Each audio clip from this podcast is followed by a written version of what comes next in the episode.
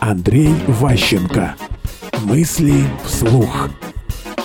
Горькая истина барона Мюнхгаузена. Люди, подобно барону Мюнхгаузену, рассматривают внешний мир отдельно, а себя отдельно.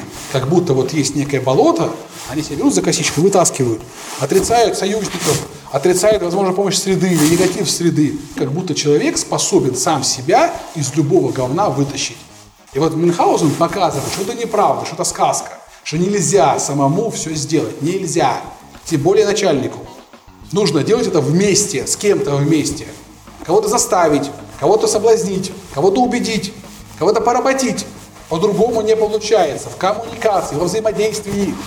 А он единоличник. На охоту ходил один, на ядре летал один. Поэтому это все были сказки. Некому было подтвердить, если был рядом с ним как бы, коллега, он сказал, да, вау, я видел, так оно и было. На ядре там скакал, все так и было, все это правда. А он даже свою историю писал сам. Это неправильно, поэтому это сказка.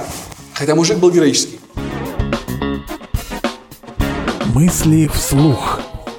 Слушайте новые выпуски и ищите аудиокниги Андрея Ващенко на Литресе.